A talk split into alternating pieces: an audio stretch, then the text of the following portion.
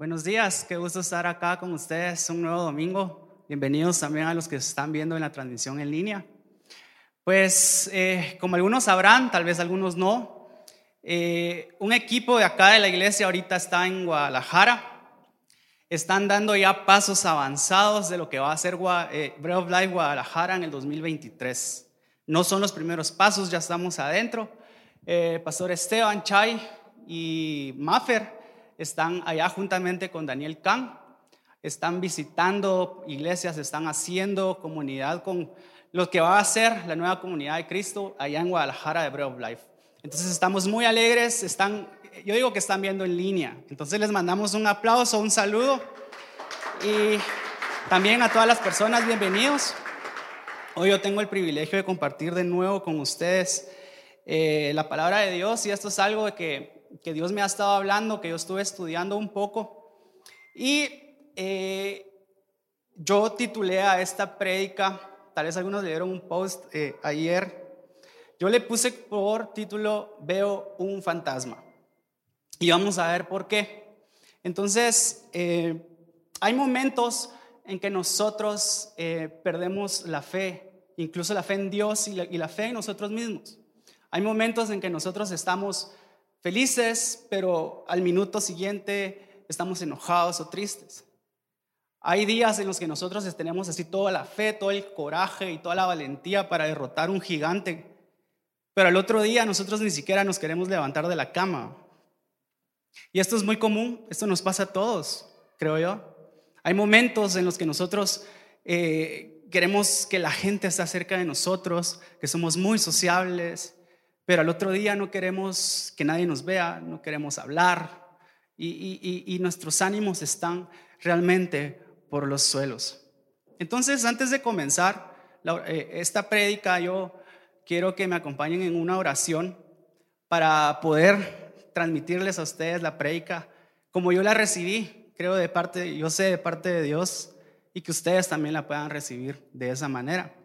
Amén. Entonces, Oramos Dios, te damos gracias por esta mañana, gracias por tenernos acá reunidos, compartiendo y recibiendo de lo que tú tienes para nosotros. Te pido Dios de que lo que hoy se hable acá sea una semilla que fructifique lo más pronto posible en el corazón de cada uno de los que están presentes y de los que nos están viendo en línea también. En tu nombre entregamos esta mañana. Amén. Y amén. Les quiero preguntar, ¿alguna vez ustedes han visto un fantasma? Tal vez de niños o han escuchado historias, eh, tal vez en el Palacio Nacional y todo eso, se sabe de los fantasmas. Pero les quiero contar que cuando yo era niño, eh, yo vivía en un seminario. Mi papá fue director por muchos años de un seminario bíblico, donde llegaban muchos estudiantes, llegaban eh, de todo Guatemala, de unos de Centroamérica y el Caribe a estudiar, a prepararse para ser pastores, tal vez para ser misioneros o músicos, etcétera.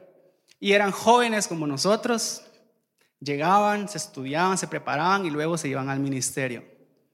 Pero como en todo centro de estudios se dice, y es muy común decir tal vez, de que ahí antes fue un cementerio. O sea, creo que todos los colegios de Guatemala fueron un cementerio antes, que se dice que espantan, que no sé qué, que no sé cuánto. Entonces, bueno, ahí estaba la leyenda. Y atrás de, este seminario había un gran, un gran barranco y pasaba un río. Y, se decía de que en las noches se escuchaba espantos, se escuchaban a la llorona y todos estos. Y yo de niño tenía como siete años, ocho años. O sea, yo lo creía mucho. Y tal vez no me daba tanto miedo, pero sí lo creía. Y entonces en las noches yo, en, en mi mente, yo escuchaba como gritos que lloraban o escuchaba bebés, bebés llorando.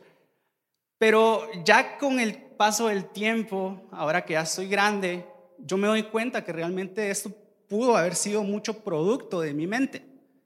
Es, muchas de estas cosas son productos de mi mente, del miedo que tal vez yo decía no tener, pero realmente sí lo tenía dentro de mí. Entonces yo formulaba estas cosas dentro de mí y me hacían tener miedo, me hacían dudar de lo que estaba pasando. Y hay una historia también en la Biblia donde los discípulos de Jesús vieron un fantasma. Es la historia, tal vez una de las historias tal vez más contadas, una de las historias tal vez eh, que más prédicas se han hecho, y es la historia donde Pedro camina sobre las aguas, sale de la barca y camina sobre las aguas. Y se nos ha enseñado mucho, tal vez se nos ha predicado mucho de que Pedro en este momento tuvo una fe increíble, que él fue muy valiente, que él tuvo mucho coraje por salir de las aguas, pero yo estaba eh, analizando, eh, estudiando, leyendo, escuchando también, tal vez otra, una, algo, algo un poco diferente a esto. Eh, Mateo 14, 24 dice, y la barca estaba en medio del mar, azotada por las olas porque el viento era contrario. Mas la cuarta vigilia de la noche, que eran más o menos las 3 de la mañana, una vigilia es de tres horas, eh, Jesús vino a ellos andando sobre el mar y los discípulos viéndolo andar sobre el mar se turbaron diciendo, un fantasma y dieron voces de miedo. Pero enseguida Jesús les habló diciendo, tened ánimo, yo soy, no temáis.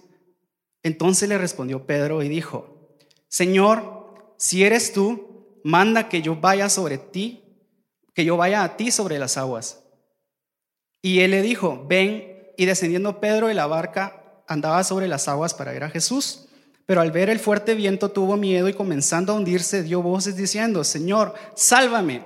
Y al momento Jesús extendiendo la mano, asió de él y le dijo, hombre de poca fe, ¿por qué dudaste? Pongamos atención en el versículo número 18. Pedro le dijo a Jesús, Señor, si eres tú, manda que yo vaya sobre las aguas. Primeramente Pedro le dijo, Señor, pero al, instante le dijo, si eres tú, manda que yo vaya sobre las aguas. O sea, es como reconocer a alguien, pero al instante de dudar si es alguien. Como que yo conozco tal vez a Antonio y le digo, hey Antonio, y después digo, si eres tú, pero lo estoy viendo. O sea, no causa, no, no, no tiene sentido. Y realmente yo creo y me atrevo a decir de que este pudo haber sido tal vez un milagro que se pudo haber evitado, un milagro innecesario, si pero realmente, si los discípulos realmente hubieran reconocido a Jesús como lo era él, como, como su maestro. Incluso Jesús les dijo, no, ten, no teman miedo, soy yo. Y Jesús iba caminando hacia ellos, pero ellos dudaron. Si ellos hubieran creído y escuchado y conocido la voz de Jesús y, sabido realmente de que era Él, Pedro no hubiera tenido que descender sobre las aguas. ¿Por qué pidió Pedro esto? Haz de que yo vaya sobre las aguas para comprobar de que eres tú. Muchas veces nosotros le pedimos a Dios garantías y pruebas de que es Él quien está obrando en nuestra vida. Le pedimos nosotros por salud, le pedimos nosotros por, por finanzas, le pedimos nosotros por un trabajo tal vez. Y cuando lo tenemos, nosotros empezamos a dudar de Él y empezamos a decir, ¿cuánto tiempo va a durar esto? ¿Realmente es Jesús? O tal vez decimos, sí, fue Jesús quien me lo dio, pero comienzan a pasar los días y se nos olvida de que es Dios que nos está proveyendo y nos comenzamos a hundir. Y luego comenzamos a necesitar de nuevo y comenzamos a pedir otra vez ayuda a Jesús. Pero y Jesús no la vuelve a dar, Dios no lo vuelve a dar porque Él es un Dios muy bueno. Pero esto se vuelve un ciclo interminable en nuestra vida que no nos deja realmente avanzar y dejar de que Jesús camine hacia nosotros. Pero se hundió y Jesús lo, lo sostuvo. Cuando Pedro descendió de la barca, comenzó a caminar y se hundió. Pedro le dijo, Jesús, si eres tú, haz de que yo vaya y, camine hacia ti sobre las aguas. Pero esto a mí me hace pensar de alguien que también le dijo a Jesús, si eres tú el Hijo de Dios, haz que esta roca se convierta en pan. Y esto, o sea, realmente es dudar de Jesús dudar de que Jesús está con nosotros. Le pedimos a Dios garantías de que es Él cuando Él realmente está enfrente de nosotros, dándonos todo el tiempo. Los, los, los discípulos se asustaron, creyeron que era un fantasma. Y yo creo que cuando se nos presentan estas dudas, estos fantasmas frente a nosotros, tenemos dos cosas por hacer.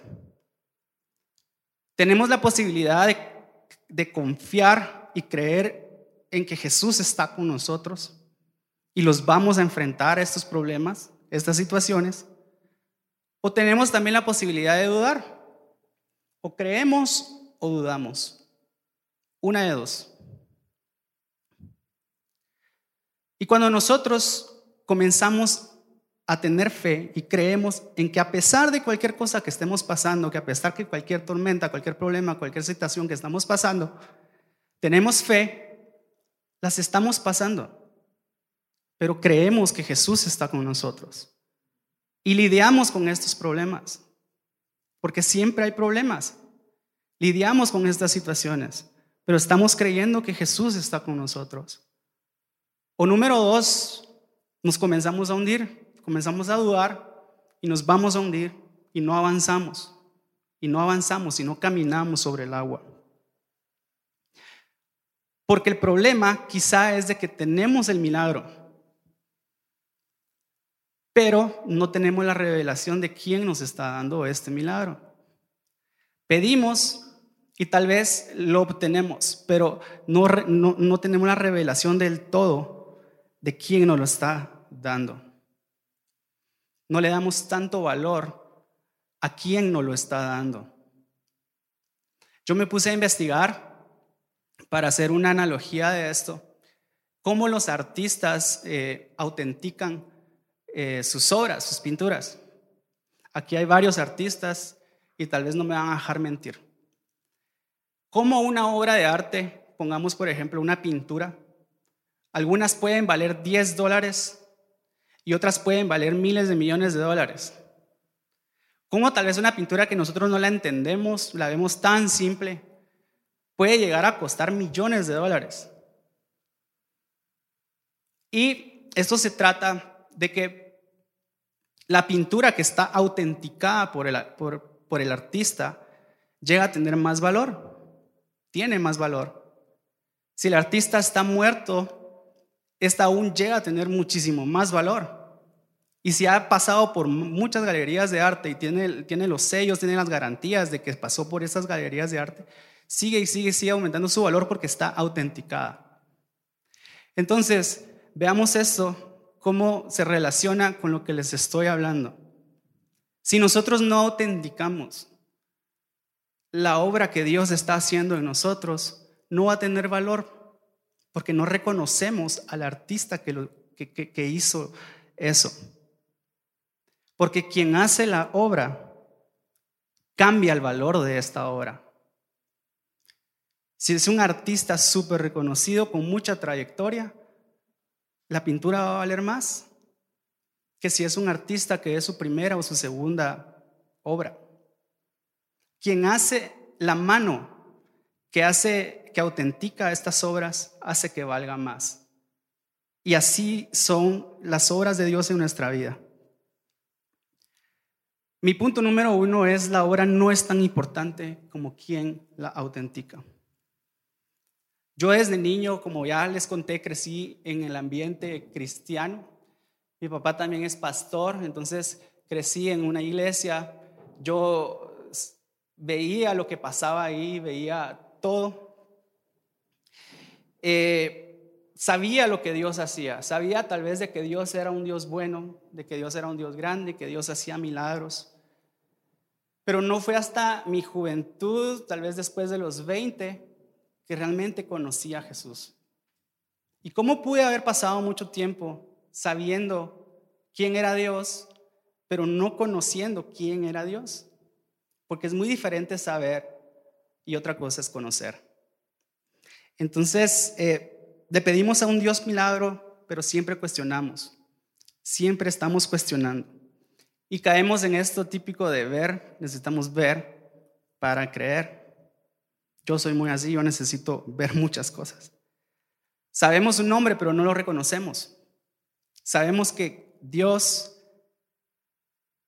es el Padre que Dios nos da, que envió a su Hijo a, morir por nosotros, pero hay algo que no lo terminamos de reconocer. En nuestro corazón no lo terminamos de reconocer y nos estamos hundiendo.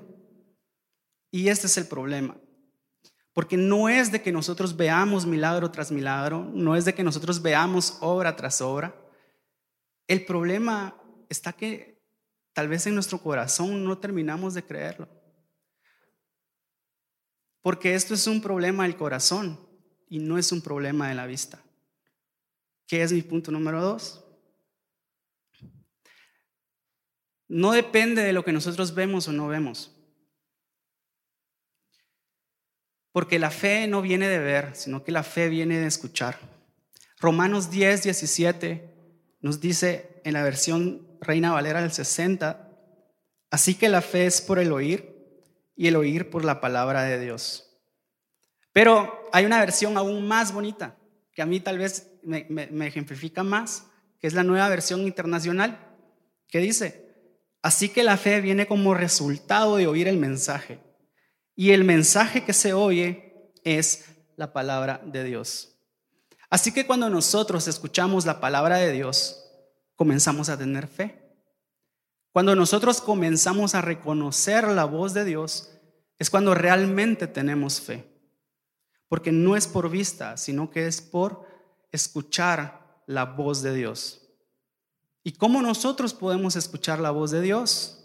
Por medio de su palabra, por medio de su mensaje, por medio de las escrituras, que es la palabra viva de Dios y así lo creemos nosotros. La fe viene después de escuchar la palabra de Dios.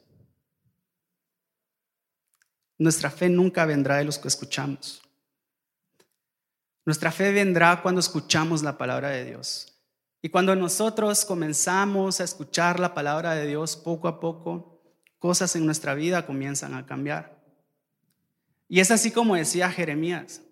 Jeremías en su tiempo fue un profeta que le tocó algo tal vez muy duro. Le, le tocó dar mensajes que eran muy duros de destrucción hacia el pueblo, de castigo hacia el pueblo, porque el pueblo estaba pasando, estaba pasando momentos muy malos, estaba haciendo cosas muy, muy, muy malas.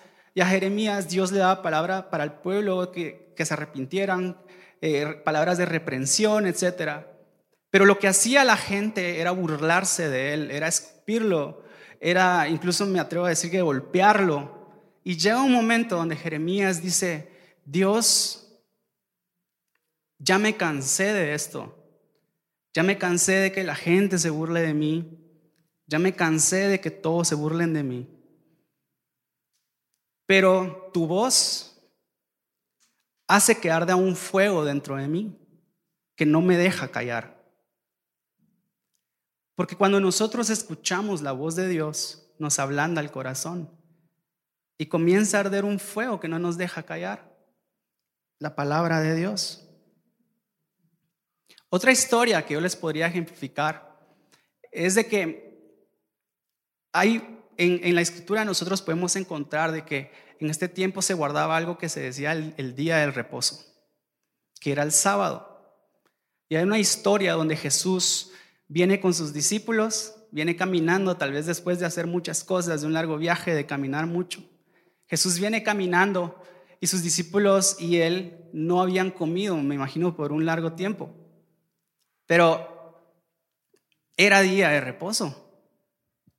Y en el día de reposo estaban prohibidas muchas cosas. En el día de reposo no se podía recoger comida de una plantación.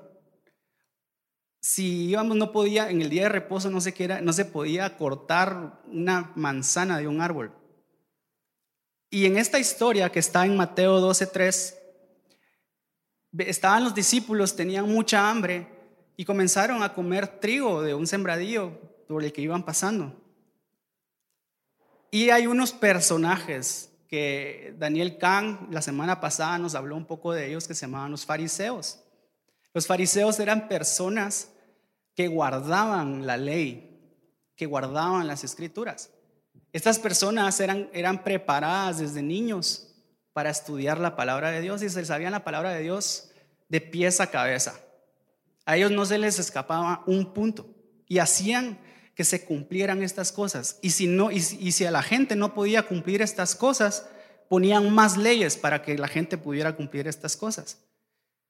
Entonces vemos esta historia, Jesús viene con sus discípulos, tienen hambre y comienzan a comer del trigo en un día de reposo, en un día en el que está prohibido hacer esto. Vienen los fariseos y, los comienzan a juzgar, dicen, ¿por qué están haciendo esto?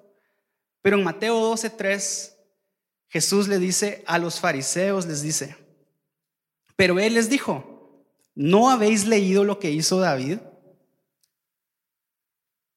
¿No, no han leído lo que hizo David? Y Jesús sabía de que los fariseos eran estudiosos de la palabra. Pero tal vez un poco irónico, Jesús, un poco sarcástico, les dice, mucha no han leído. Y es sabiendo que sí leyeron. Esto me recuerda tal vez en el colegio, en la U, que me daban guías de trabajo para estudiar y cuando el catedrático, el profesor me dice, no, le, no, leíste la guía de trabajo. Ya, todo malo, ya sabía yo que, que mala nota. Pero Jesús irónicamente les dice, no han leído la palabra de Dios. Y sigue este versículo narrando otras cosas de algo que hizo David similar, que comió un pan que era guardado solo para sacerdotes y que no tuvo castigo a uno. Jesús les habla de esto en este versículo, le dice, no han leído lo que hizo David, que cuando estaba con sus hombres tuvieron hambre, comieron de este pan y no tuvieron no tuvieron, no fueron juzgados por nada porque tenían hambre, tenían que saciarse. Y les dice, es más importante el Señor del día de reposo que el día de reposo en sí. Esto me, me hace pensar que estos fariseos tenían tal vez un poco el mismo problema que tenían los discípulos.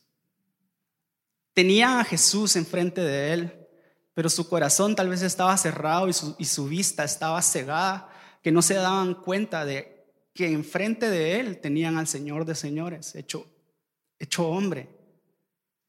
Esto nos pasa mucho a nosotros. Jesús está actuando enfrente de nosotros y no nos damos cuenta de que es Él quien está actuando, quien está haciendo las cosas. Jesús les dice que el mismo Dios está enfrente suyo, pero no se daban cuenta de que era Él. A veces estamos en una tormenta, a veces estamos en una situación, pero no es necesario salir de la barca. No es necesario que salgamos de la barca. Hay veces en que sí tenemos que quedarnos dentro de la barca y esperar a que Jesús camine hacia nosotros. No pedir pruebas de que es Él, sino solamente creer y confiar de que es Él que está caminando hacia nosotros. Debemos reconocer la voz de Dios. Comenzamos, vamos a tener fe para no salir de la barca y no pedir pruebas cuando conocemos la, la voz de Dios.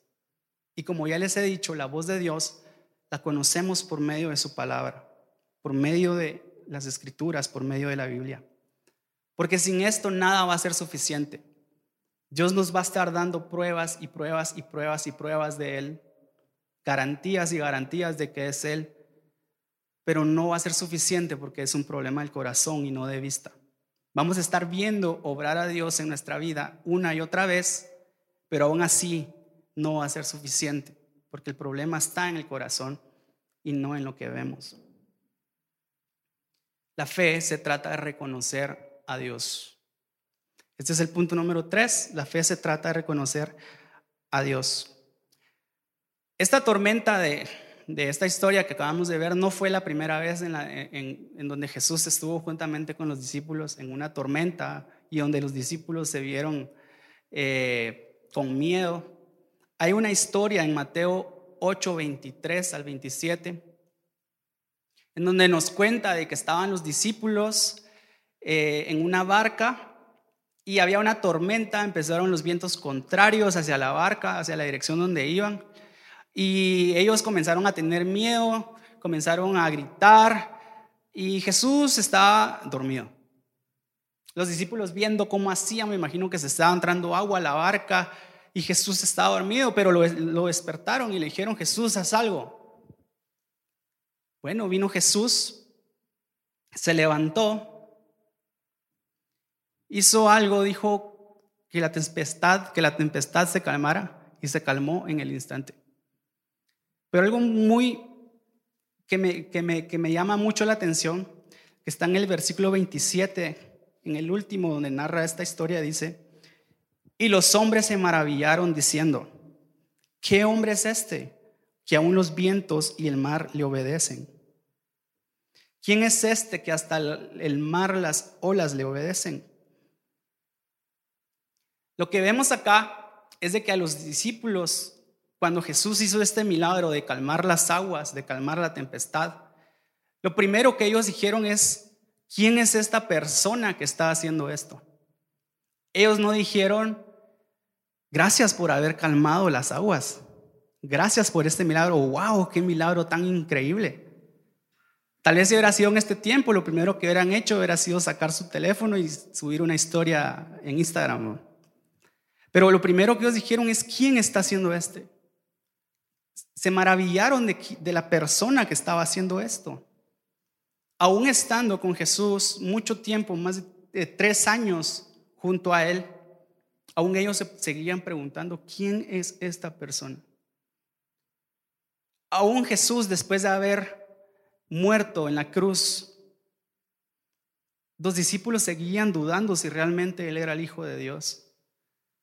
Y en la historia de Jesús nos cuenta de que hasta después, cuando Él se les presentó y ha resucitado, y les enseñó, les enseñó sus, sus heridas en sus manos. Muchos de ellos terminaron de creer ahí de que realmente Él era el Hijo de Dios. Escuchaban la voz de Jesús, pero no lo reconocían. Esto pasa mucho en nuestra vida. Había una situación también donde Jesús venía caminando con sus discípulos días antes o semanas antes día antes de, haber, de, ser entregado para ser crucificado. Y se decían muchas cosas y Jesús les pregunta a sus discípulos, ¿quién dice la gente que, que soy yo? Los discípulos dijeron, algunos dicen de que tú eres tal persona, de que tú eres tal profeta. Pero él les dice, ¿y ustedes quién dicen que soy yo? Pedro de nuevo, el más atrevido, viene y le dice, Tú eres el Hijo del Dios viviente. Tú eres Cristo, el Hijo del Dios viviente. Jesús le respondió, Bienaventurado eres Simón, hijo de Jonás, porque no te lo reveló carne ni sangre, sino mi Padre que está en los cielos. Lo que Jesús realmente nos está preguntando esta mañana a nosotros es, ¿quién soy yo para ti? ¿Me reconoces? Preguntémonos quién es Jesús para nosotros. Tal vez hemos visto, tal vez hemos escuchado, tal vez hemos leído, incluso tal vez hemos creído. Pero ¿quién es Él para nosotros? ¿Realmente Él es Cristo? ¿Realmente Él es el Hijo de Dios para nosotros? ¿Realmente Él es nuestro Salvador? ¿O lo seguimos viendo como un fantasma?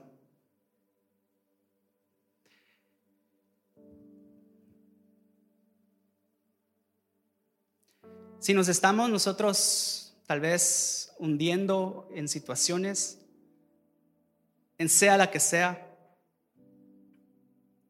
y comenzamos a dudar, también déjenme decirles de que no está del todo mal.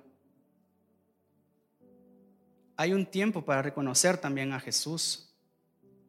Los discípulos caminaron juntamente con Él en persona, lo tocaron, lo abrazaron, lo escucharon, comieron junto con él y aún así no lo reconocían. Los discípulos, quienes después fueron los que hicieron cosas increíbles. Entonces, si tú en este momento sientes que estás hundiendo y que aún no reconoces a Jesús, no es el fin no, es, no está todo perdido. Se puede, podemos comenzar a reconocer a Jesús. En medio de cualquier situación, de cualquier tormenta que estamos pasando, Jesús está caminando hacia ti. No es necesario que bajes de la barca a veces.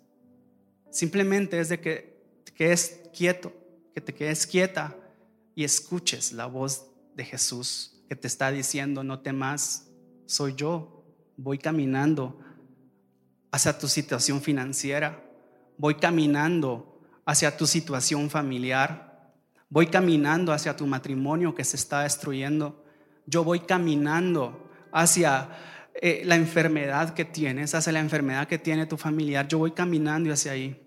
Solo reconoce mi voz y cree que soy yo. Dale valor a lo que yo estoy haciendo por ti. Jesús es quien autentica los milagros. Jesús es quien autentica todo. Si no lo reconocemos, la obra que Él está haciendo no tiene valor. No podemos nosotros fabricar fe para nosotros. No podemos. Ni siquiera nosotros mismos no podemos aumentar nuestra fe. No podemos ni siquiera exigirle a Jesús que nos garantice de que es Él. Lo que sí podemos es creer en Él. Y que en medio de cualquier cosa que estemos pasando, cualquier problema, lidiar con estos problemas, enfrentar los problemas enfrentar estos fantasmas. Debemos nosotros enfrentar y lidiar con los problemas, pero seguir creyendo en que Jesús está caminando hacia nosotros. Si nosotros dudamos de que Jesús está caminando hacia nosotros, vamos a seguir pidiendo prueba, vamos a, pedir, a seguir pidiendo garantías, nos vamos a seguir hundiendo. Y va a venir Jesús de nuevo, nos va a tomar de las manos y nos va a decir, ¿Por qué volviste a dudar? ¿Por qué dudaste si ya te había dicho que yo iba hacia ti? Y si no creemos en ese momento, va a volver a pasar. Y nuestra vida va a ser un ciclo de hundirnos y que Jesús nos saque, de hundirnos y que Jesús nos saque.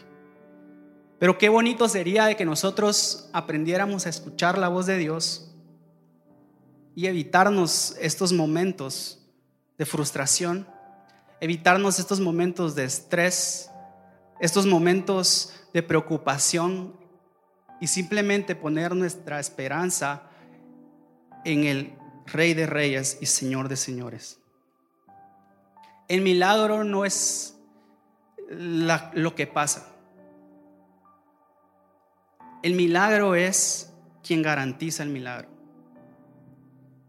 El milagro es quien hace el milagro. El milagro es Jesús. El milagro es Jesús quien vino a esta tierra y murió por nosotros. Quitemos nuestros enfoques de nuestros problemas. Quitemos nuestro enfoque de pedir cosas, de pedir milagros, de luchar por cosas. Y enfoquémonos en el Dios de los milagros.